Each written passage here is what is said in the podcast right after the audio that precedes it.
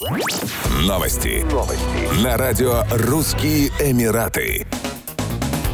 Управление по дорогам и транспорту Дубая запустило кампанию «Безопасный ездок», в рамках которой планируется премировать за примерное вождение 20 скутеристов и велосипедистов. Кампания будет длиться до 12 марта. Каждый победитель получит денежный приз в размере 1000 дирхамов. Обладатели призов будут выбраны в случайном порядке. Чтобы пройти квалификацию, все водители двухколесного транспорта обязаны соблюдать правила безопасности дорожного движения. Также в рамках недели безопасности дорожного движения в ОАЭ будут проведены дополнительные мероприятия в целях повышения повышения безопасности дорожного движения. В 11 новых районах Дубая уже оборудованы трассы для катания на электронных самокатах, сообщили ранее в Управлении по дорогам и транспорту Эмирата. Таким образом, общее число районов, в которых есть дорожки для скутеров, выросло до 21, а их протяженность увеличилась со 185 до 390 километров.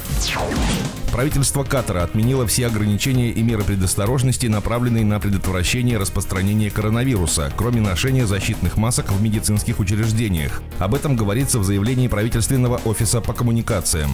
Совет министров принял решение отменить все ранее введенные ограничения, связанные с COVID-19, за исключением требования, обязывающего всех граждан, резидентов и посетителей носить маски в медицинских учреждениях, указано в документе. Правительство Катара 6 июля 2022 года вернуло требование носить защитные маски во всех закрытых помещениях, которое было отменено 21 мая. Прежде ношение масок было обязательным только в учреждениях системы здравоохранения, общественном транспорте, а также для работников сферы услуг. Министерство иностранных дел России ранее сообщило, что планирует заключить безвизовые соглашения с 11 новыми государствами, включая ряд стран Персидского залива – Бахрейн, Оман, Кувейт и Саудовскую Аравию.